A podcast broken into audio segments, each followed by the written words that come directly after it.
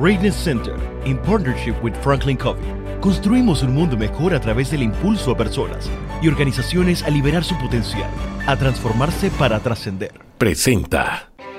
Para comprender los hechos. En contexto. Muy buenas noches, sean todos bienvenidos y ahora para comprender las noticias las pondremos en contexto. El presidente del Partido Panameñista, José Blandón Figueroa, anunció recientemente su candidatura a la presidencia de la República en medio de una división a lo interno del partido. El ex alcalde capitalino y actual presidente del panameñismo, José Isabel Blandón, ha estado recorriendo el país para conocer las necesidades de la población, además de ganar simpatizantes en su carrera hacia las elecciones del 2024. El también abogado forma parte de los líderes de oposición que se han reunido para encontrar soluciones a temas apremiantes del país. ¿Qué fórmula trabaja el panameñismo para volver a la silla presidencial en el 2024? En breve, todos los detalles. Así es, tenemos al presidente del Partido Panameñista, José Blandón Figueroa, con quien vamos a hablar de este y otros temas. Buenas noches. Muy buenas noches. En primer lugar, queríamos hablar, luego de la convención y que ya se ratificó todos los directivos del Partido Panameñista, ¿qué es lo que ha estado sucediendo? Bueno, nosotros hemos estado instalando las distintas directivas eh, provinciales, distritales, de corregimiento, de la mujer, de la juventud, realizando inscripciones a nivel nacional y viendo ya lo que es, por decirlo así, el mapa electoral. Los distintos aspirantes a cargos de elección, desde representantes de corregimiento hasta, por supuesto, la presidencia de la República. Todo esto va a pasar por un proceso interno de primarias para definir los candidatos a través de los votos de la membresía, pero sí es importante que vayamos definiendo los posibles aspirantes, y trabajando, que es nuestra meta, la capacitación de todos estos, tanto en lo que es campaña electoral, pero también en lo que es eh, gestión pública. Porque queremos que aquellos que resulten electos lleguen a los puestos sabiendo cuáles son sus responsabilidades y conociendo de las mejores prácticas a nivel mundial. La noticia decía, José Blandón se, se, presentó ya como candidato aspirante presidencial ya oficialmente. Todos sabíamos que iba a ser candidato, pero ya oficialmente. ¿Qué significa eso para su figura como presidente del partido y que está conduciendo el partido, tomando en consideración de que eventualmente saldrán otras aspiraciones internas, ¿no? Bueno, nosotros hemos estado haciendo un trabajo como, como grupo que controla la dirección del partido desde hace ya más de dos años. El compromiso ahora es, por un lado, como presidente del partido, supervisar y dirigir todo el proceso de preparación de la oferta electoral para el 2024, pero como candidato a la presidencia de la República también, por supuesto, empezar a hacer todo el proselitismo y el trabajo desde las bases para fortalecer nuestra candidatura en las primarias, donde seguramente habrá otras personas aspirando. Así que, así como esas otras personas tienen el derecho a recorrer, a visitar, a buscar su voto, también yo, por supuesto, tengo el derecho a hacerlo y es lo que haré como he estado haciéndolo. Ahora, en el Partido Panameñista lo que hemos visto en los últimos 30 y algo de años es que el candidato que es presidente del partido generalmente es el candidato que gana la elección. Ha habido primarias presidenciales dentro del Partido Panameñista, pero esos otros candidatos no les va tan bien. ¿Cuál es, eh, digamos, el ambiente que se está planteando en el Partido Panamista. Hay que derrotar a Blandón o Blandón es un jugador más dentro de esta, esta, esta ecuación.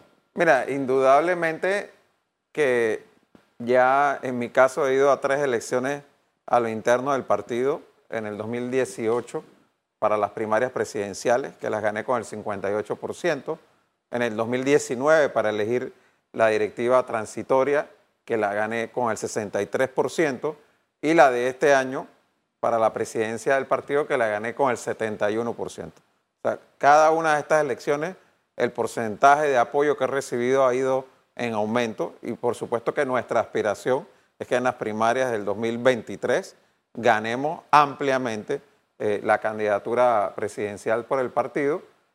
Yo entiendo que puedan haber otras aspiraciones y que tienen todo el derecho a caminar y buscar ese apoyo, pero como tú lo, dije, lo has dicho, eh, la historia muestra que usualmente el que es presidente del partido termina siendo el candidato presidencial a través de procesos de primaria. Pero además aquí hay un trabajo que hemos estado haciendo por tres años, que esto no es cuestión de venir a última hora a visitar a la gente y decirle me preocupo por ti, cuando toda esa membresía del partido sabe que cuando estuvimos en medio de la pandemia, el único que estuvo recorriendo el país, poniendo en riesgo su salud y su vida cuando no había vacuna, es José Blandón. Eh, eso quiere decir que los candidatos que podrían salir no han estado haciendo ese trabajo. Por supuesto que no lo han estado haciendo. Y, por eso, reitero, los resultados están a la vista. 58%, 63%, 71%. Usualmente el ejercicio del poder trae un desgaste, pero más bien nosotros hemos ido ganando apoyo a medida de los años precisamente por ese compromiso que hemos tenido continuo, ininterrumpido con la membresía del partido y con el colectivo en sí. Ahora, la nota que presentamos al principio decía, este es un partido dividido. ¿Cuál es la condición del partido panameñista? Mira, es normal en todo colectivo que hayan aspiraciones encontradas. Yo no creo que eso signifique división. O sea, si tú tienes un circuito electoral y hay cinco personas aspirando, eso es bueno para, el colectivo.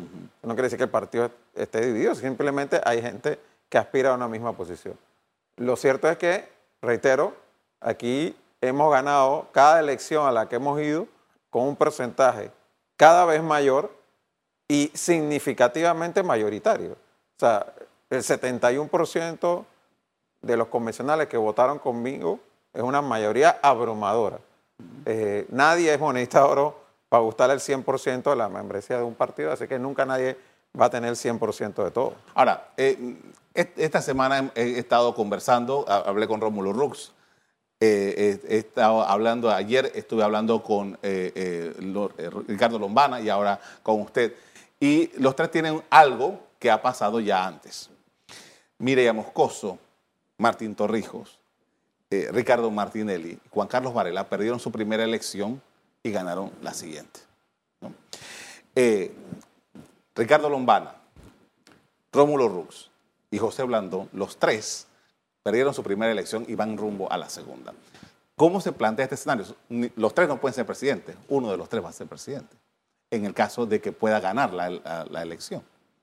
Bueno, mira, acá en el panameñismo nosotros tenemos claro que el camino de aquí al 2024 va a ser un camino lleno de obstáculos, complicado. Llegamos de cuarto en la pasada elección, que pasar de cuarto a ser el primer lugar y ganar la presidencia de la República no va a ser bajo ningún concepto fácil. Pero al mismo tiempo tenemos la confianza de tener un partido con ya casi 100 años de existencia, que ha sido el partido que más elecciones ha ganado en Panamá, que tiene 8 diputados, 10 alcaldes, 147 representantes de corregimiento, una experiencia de cómo hacer campaña y creemos que eso va a ser importante cuando el próximo año más o menos a mediados del próximo año, nos tengamos que sentar a conformar una alianza. Porque lo que nosotros sí tenemos claro es que nadie va a ganar la presidencia de la República en la próxima elección si va solo. Por lo menos el panameñismo, cada vez que ha ganado la presidencia de la República, lo ha ganado en alianza. Así que alianzas, por supuesto que las habrá. Vamos a ahondar sobre eso después del cambio comercial. Cuando estemos de vuelta, seguimos hablando con José Blandón Figueroa. Ya regresamos.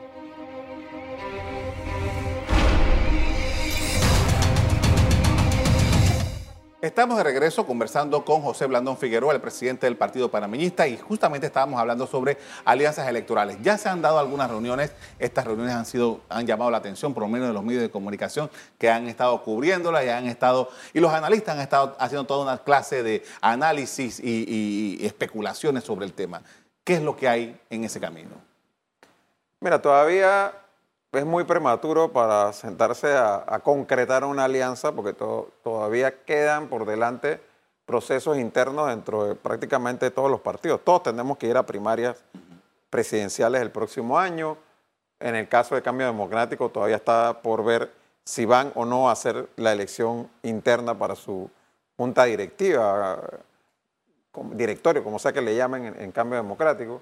Entonces todas estas cosas hacen que todavía sea muy temprano para decir, bueno, vamos tal y cual partido eh, en alianza y este va de presidente, el otro va de vicepresidente. Y todos van a recibir ofertas también para hacer alianzas con otros grupos también. Pues hay muchas cosas que todavía eh, deben pasar de aquí al momento en que ya estemos preparados para efectivamente cerrar una alianza.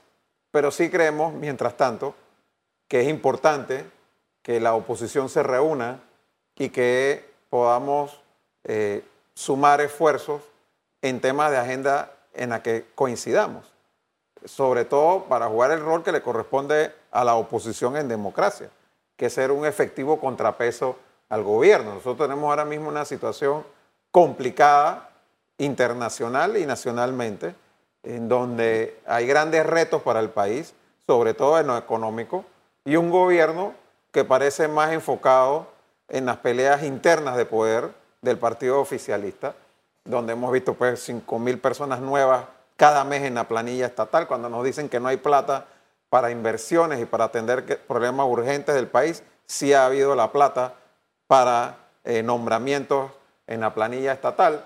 Y obviamente frente a todo eso, la pregunta, el cuestionamiento que la ciudadanía tiene es dónde está la oposición. Entonces, la oposición por separado puede hacer menos que si logra conciliar posiciones y aunar esfuerzos para hacer la presión frente al gobierno. Y, y, eso es lo que hemos estado planteando en todas estas reuniones y por eso yo no he dejado de insistirle no solamente a Romulo Rux, con quien sí he tenido varias reuniones, sino también a Ricardo Lombana, que más allá de las diferencias que podamos tener entre nosotros, que más allá de si vamos o no en una alianza electoral para el 2024, lo que el país necesita en estos momentos es que nos sentemos a conversar y podamos llegar a acuerdos de país sobre agenda de Estado, sobre los temas de economía, de la Caja del Seguro Social, de los medicamentos, de los temas que están preocupando a la ciudadanía en general. Sobre eso tenemos que tener la capacidad de ponernos de acuerdo. Hablando de temas importantes, uno de los temas que, y ahora que se dio la, elección interna para escoger al nuevo eh, eh, directiva del PRD, salió a la, al, no salió, es una vez más se habló del tema de eh, la compra de votos, el tema del clientelismo en los partidos políticos, esa, esa, manera de manejar. Los propios miembros de, que estaban en competencia lo dijeron públicamente. Ese es un tema que eh, eh, está gravitando allí, que es importante. ¿Cuál es la posición de los partidos de oposición frente a esto?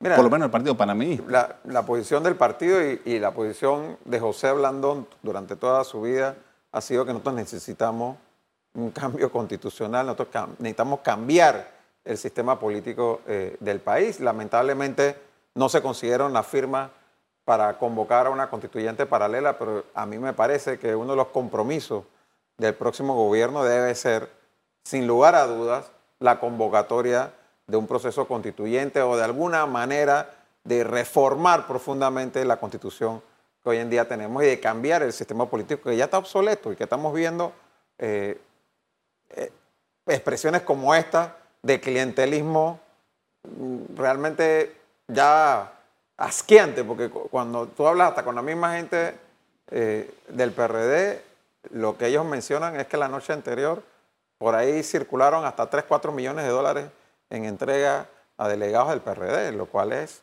escandaloso cuando estás hablando de que no hay dinero para atender los problemas de las personas más necesitadas del país.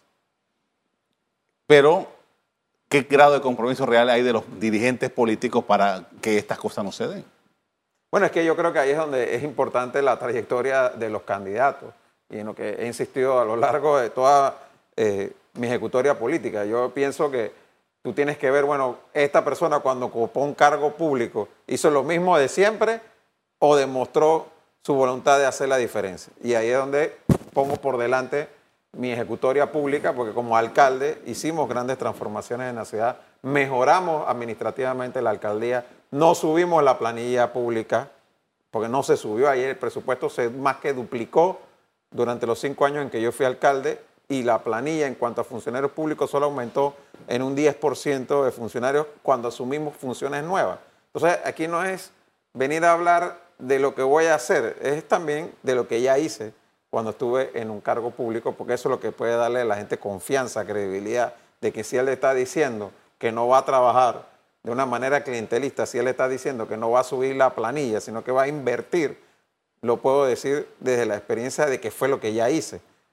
Y, vuelvo a dar un ejemplo, perdona, cuando yo agarré la alcaldía era 85% de funcionamiento y 15% de inversión. Cuando yo le entregué la alcaldía a Fábrega era 50% de funcionamiento y 50% de inversión. Ahora, los dirigentes que van a ser diputados, que van a ser alcaldes, que van a ser representantes, esos, esos dirigentes tienen esto claro. Porque una cosa es lo que eh, los candidatos presidenciales se presentan, pero allá abajo, en esos candidatos, eh, a lo mejor la realidad es diferente. Bueno, por eso te he dicho que la prioridad para nosotros en estos meses antes de las primarias es precisamente trabajar en lo que es la oferta electoral del partido. Y eh, con eso me refiero incentivar a que nuevas caras aspiren a cargos de elección popular. Y no me refiero simplemente a gente joven, por supuesto que hay gente joven, pero también más mujeres y gente no tan joven, pero que no haya aspirado antes y que tengan esa voluntad de hacer las cosas de una manera distinta. Entonces, en ese es el trabajo en, el que nos encontramos ahora mismo, identificando esos posibles candidatos, candidatas, animándolos a participar dentro de un proceso eh, electoral interno en un partido político y también preparándonos para darle tanto las herramientas para hacer una campaña electoral que le permita ganar la campaña, porque nada vale que sea muy buen perfil si no luego consiguen los votos para ganar, pero por el otro lado para que conozcan bien cuáles serían sus funciones una vez electos y las mejores prácticas, porque aquí no se trata de inventar la rueda, aquí se trata de poder aplicar en el país lo que ya se ha demostrado que funciona, aquí mismo en Panamá o en países eh, hermanos. Con esto vamos a hacer una pausa para comerciales. Al regreso seguimos hablando con José Blandón sobre política. Vamos a hablar acerca de su interpretación de lo que pasa en Panamá y el gobierno actual. Ya regresamos.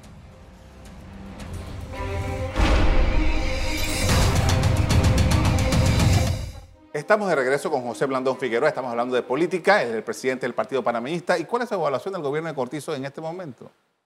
Mira, lo primero, para mí lo más evidente es que en este gobierno no hay un capitán que lidere la nave. La peor crisis del gobierno es la crisis de liderazgo. El presidente no está mandando. Y por otro lado, lo que mucha gente dice, digamos, la sabiduría popular. El PRD tuvo 10 años fuera del gobierno y han venido como pirañas a caerle al erario público a ver cómo se roban todo lo que se puedan robar. Y definitivamente eso ha traído como consecuencia un gobierno que ha sido tremendamente incompetente y que ha significado un retroceso en muchas cosas. Si Cortizo no está mandando, ¿quién está mandando? Es que lo que tenemos es una anarquía total. Aquí cada cual dentro del gobierno está haciendo lo que mejor le parezca y ojalá fuera lo que mejor le parezca para los intereses del país, pero es lo que mejor le parezca para sus propios intereses. Y entonces aquí hay una piñata que todo el mundo está pegándole la piñata y tratando de recoger las patitas que caen en el, en el piso, pero no están pensando en función del país. ¿Cuáles son los temas que se necesitan ahora mismo estar uh, diligenciando desde el gobierno? yo te diría que principalmente el tema económico. economía, economía, economía. Aquí tenemos que generar empleo, tenemos que generar empleo formal, tenemos que levantar sectores de la economía que sufrieron enormemente, especialmente durante eh, la pandemia. Hablo, por ejemplo, del sector turismo eh, que es un sector que representa un gran potencial, tanto en empleos como en divisas para el país, y que ha estado enormemente golpeado y no se levanta porque el gobierno no parece tener un camino, una visión clara de hacia dónde ir. Y que no me digan que no se puede y que es culpa de la pandemia, que está República Dominicana, que acaba de tener un reconocimiento internacional por ser el primer país en el mundo de lograr poner su turismo a donde estaba antes de la pandemia. Entonces, sí se puede. Y no fue un país europeo, no fue los Estados Unidos, fue un país latinoamericano. Entonces, lo que nos está faltando, reitero, es liderazgo en este país, una visión clara. Tal pareciera que Laurentino Cortizo quería llegar a la presidencia para ponerse la banda presidencial y para la taquilla. Y ya, pareciera que en su mente siempre estuvo que el que iba a ejercer el cargo de presidente iba a ser Gaby Carrizo y que él se iba a ir nada más para la parte de la, corta cinta, tomarse la foto y demás. Ahora, eh, los tres candidatos que, perdón, los tres dirigentes políticos que he entrevistado esta semana han coincidido en ese, en ese elemento, crear empleos, eh, reactivar la economía, eh, potenciar el turismo, ya, ya hay coincidencias ¿no? entre, entre ustedes. Ahora bien, en este momento, si ustedes, si en el caso Blandón, Blandón, si tú fueras presidente en este momento, ¿qué habrías hecho distinto a lo que está haciendo el gobierno? Lo primero es que no habría inflado la planilla como la ha inflado el gobierno. Creo que en un momento de crisis tú tienes es que generar la mayor inversión posible en el país. Crear empleos, pero no crear empleos a través de la burocracia estatal, sino crear empleos a través de la inversión. Y en ese sentido, conmigo ya estaría el cuarto puente y la tercera línea del metro en construcción y bastante avanzado y con la perspectiva de poder inaugurarlos antes de que terminara el gobierno. Lo que tenemos ahora mismo que hicieron el cambio del puente al túnel y ni el túnel pareciera que va a empezar en esta administración, lo que va a significar un atraso importante para el país y afectando a todos los moradores del área de Panamá Oeste. Entonces, aquí también había que sentarse con el sector privado para ir buscando a través de las alianzas público-privadas desarrollar proyectos de inversión que no requirieran de presupuesto público. O sea, aquí había la posibilidad de hacer algunos proyectos a través de concesión administrativa y este gobierno ha totalmente desconocido eh, esa posibilidad de concesiones administrativas. En la campaña pasada nos dijeron de la Autoridad del Canal de Panamá que era fundamental que en esta administración empezara el proyecto de embalses. Ya vamos para tres años y ni siquiera se ha hablado de eso. Y aquí hay un tema de no solamente la necesidad de agua para el canal, la necesidad de agua para la ciudad de Colón, para las ciudades de Panamá, San Miguelito, Arraiján, Chorrera, en la ribera del canal, que en los próximos años nos vamos a quedar sin agua. Entonces, todas estas cosas este gobierno simple y sencillamente se ha olvidado de ellas. Y reitero que no me van a decir que es un tema de la pandemia, es un tema de incapacidad y falta de liderazgo. Faltan dos años para las elecciones. El, Partido Panamista, como usted explicó, está haciendo lo que necesita para eso, pero desde su perspectiva, ¿qué es lo que eh, va a requerir de los candidatos presidenciales esa, ese llamado a elecciones? ¿Qué, ¿Cuál es el tema? ¿Cuál es la, situación que debe ser atendida y que va a ser el punto focal en una elección presidencial? Bueno, te reitero, tal como te dije, para mí el tema aquí principal es economía. Y entendiendo por, por economía la generación de empleo, el costo de la canasta básica, el costo de la vida en, en general, la reactivación económica del país, la generación de empleo formal, porque no se trata de hablar de crear empleo y que sea empleo informal, sino empleo que pague al seguro social, que, reciba prestaciones. desde esa perspectiva, eh, yo creo que lo que debe exigir el electorado y a lo que ha puesto en lo personal que sea así, es que cada candidato presente un plan. Y no solamente un plan como lo presentó Cortizo, de buenas intenciones y de promesas al aire, sino un plan específico, diciendo, bueno, vamos a hacer, vamos a lograr generar empleo y lo vamos a generar así, así, así. Y vamos a hacer, como lo hemos dicho nosotros, vamos a hacer tren Panamá-David. Ok, la pregunta legítima es, ¿cómo lo vas a hacer? Bueno, el plan de gobierno tiene que estar claro. Bueno, lo vamos a hacer de esta manera, de esta manera, de esta manera. De aquí es que vamos a conseguir el financiamiento. Esto es posible y demostrar que se puede hacer. Lo más seguro es que al próximo gobierno le toque atender, eh, sin lugar a dudas, el tema del seguro social. Bueno, para mí el tema del seguro social tiene que verse desde la perspectiva también del empleo. Gran parte del problema que tiene Panamá con la seguridad social es que la gran mayoría de los panameños llegan a la edad de jubilación sin tener derecho a una jubilación, porque no pagaron las cuotas suficientes, porque trabajaron, sí, y muy duro, pero desde el sector informal, que no cotiza al Seguro Social. Entonces, mientras nosotros no resolvamos el problema del empleo en el país, no vamos a resolver de verdad el problema de la caja del Seguro Social. O sea, sí, a mí me parece buena propuesta que de lo que genere la, minera vaya al fondo de invalidez, vejez y muerte, pero nada de eso resuelve el problema a largo plazo, que es el hecho de que la mayoría de los panameños no tienen un derecho a jubilación porque no cotizó lo suficiente a la, aún con la cantidad de cuotas hoy en día. Si sube la cantidad de, cuotas, peor aún. ¿Y el 120 a los 75 lo ve sostenible a los 70? Mira, a corto plazo yo lo veo sostenible y necesario. Pero si tú llegas a una situación en la que para salvar el fondo de invalidez, y muerte, tú aumentas la edad de jubilación aumentas la densidad de las cuotas, o sea, tengo que pagar no 20 ni 25, sino 30, 35 años de cuota, lo que vas a tener al final es que, bueno, los que se lleguen a jubilar van a tener una jubilación, pero la mayoría no va a llegar a jubilarse. ¿Qué es lo que pasa hoy en día en Panamá? Cuando hablamos del tema de jubilación, nosotros parecemos creer que todos los panameños llegan a tener derecho a jubilación y eso es falso. La mitad de los panameños que llegan, hombres y mujeres a 57, 57 años las mujeres. y 62 los hombres, no tienen derecho a la jubilación porque no han pagado las suficientes cuotas para hacerlo. Pero no es porque no han trabajado, es porque han estado trabajando en el sector informal. Entonces, esa es la realidad del país. Y de los que se llegan a jubilar, la gran mayoría, la jubilación que hoy en día recibe es inferior al salario mínimo. Esa es la realidad de nuestro sistema. Entonces tú puedes llegar a decir, ah, bueno, en un mundo ideal vamos a llegar a un sistema en el que los que se jubilen sí van a recibir una jubilación. Pero ¿de qué sirve que reciban una jubilación si esa jubilación va a ser menor al salario mínimo? Que es lo que pasa en Chile, por ejemplo. Entonces, ahí es donde la discusión la tenemos que hacer en, en el real origen del problema. El origen del problema es el mercado de empleo en Panamá. Mientras nosotros sigamos generando una economía donde más de la mitad de los que están trabajando están en el sector informal, no vamos a resolver el problema de la seguridad social del país. Le agradezco mucho eh, por habernos acompañado esta noche para hablar de estos temas. Muy amable. ¿Cómo no? A ustedes también, amigos televidentes, les agradezco por haber sintonizado nuestro programa. Los invito para que sigan sintonizando EcoTV. Muy buenas noches. Para comprender los hechos en contexto.